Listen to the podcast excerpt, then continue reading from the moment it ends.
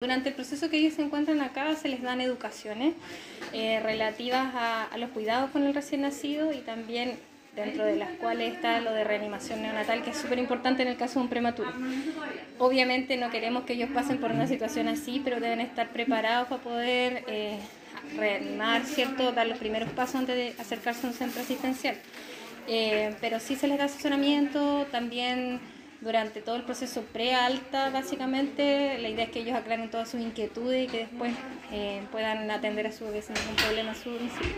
Lo principal con estos prematuros tan, tan chiquititos, eh, en los primeros días sobre todo, eh, el riesgo de la parte ventilatoria y, y también de, de, que presentan algunos sangrados cerebrales.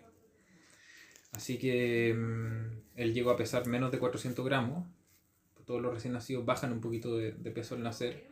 Y como él ya está al borde de la, viabilidad, por decirlo, o sea, que llegar más abajo aún del peso que había nacido siempre es complicado.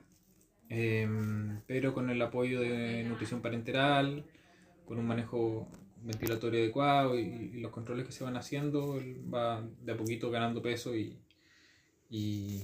mejorando su, nutrición. Yo estuve hospitalizada aquí un mes y aquí de urgencias eh, nació mi bebé.